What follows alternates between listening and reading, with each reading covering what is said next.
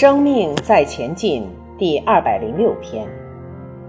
天外有天，法外有法，人外有人，学会谦卑。所以，我们可以想象，天外有天，法外有法，人外有人。所以，蔡老师一直在告诉我们：谦卑，人要谦卑。就像苏格拉底，西方大智慧者说：“我唯一知道的就是我什么都不知道。”像这样的一个高智慧的人都如此谦卑，而我们绝大部分的人都是半瓶水，晃一晃声音很响，但是没什么内容。什么人喜欢沉默？不是空了，就是满了。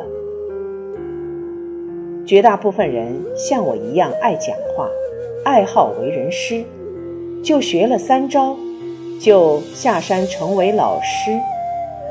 所以，看到我的骄傲了吧？我要跟蔡老师学谦卑。人一拿了麦克风，上了讲台，当了几年老师，腰弯不下来，很难谦卑了。我回台湾，会找一个地方继续趴下来当学生，以降服自己的傲慢心。所以，各位伙伴们，或许你们在各自的领域里面走着走着走出一片天，同时也可能少了一份谦卑、柔软、包容、善解。比如读到博士。你会发现，还有博士研究员、副教授、教授，上去还有院士，院士上面还有获诺贝尔奖获得者，获诺贝尔奖获得者上面还有老师。我们在成长学习过程中，觉得自己相对一些人已经丰富精彩，超越很多，可是。还是要随时告诉自己：人外有人，天外有天，容不得我们傲慢、骄傲。骄傲的人，嫉妒心很强。嫉妒心很强的人，最大的惩罚就是学不到别人的优点。嫉妒心一升起，心想：有什么了不起呀？这样就什么也学不到。如果谦卑一点说，教教我吧，你好厉害，别人就愿意教你，你就可以学到别人的好。因此，嫉妒心一起来，最大的惩罚就是学不到别人的好。过去有一位大禅师云游的时候，来到一个禅院里，向一个小禅师要请教问题，请问。一个大禅师向一个小禅师请教问题，是不是更彰显禅师的德性？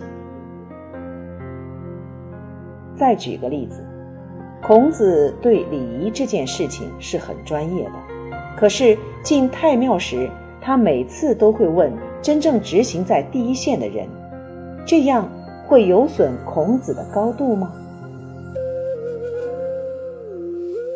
换个角度来看。各位伙伴在听我讲课，好像我是在当老师，各位在当学生。以我的生命经验是，我已经放下以往的一阶课程了。昨天你们也看了一场演法，其实是在过程中沿途走下来，不管是从中原到这边，还是下个礼拜到绍兴。都是借由众生来教我，借由众生的对应互动发生，在支持我，引出我更大的看见。所以，我们在教学相长。其实你们是我的老师，俺是帮你打工的。我还随时扩展、延伸、连接、联合、统整、总结、反向、类比、变化。应用、实践、超越、出离、然后展开来给你们听。我们彼此都在受益，彼此都在教对方。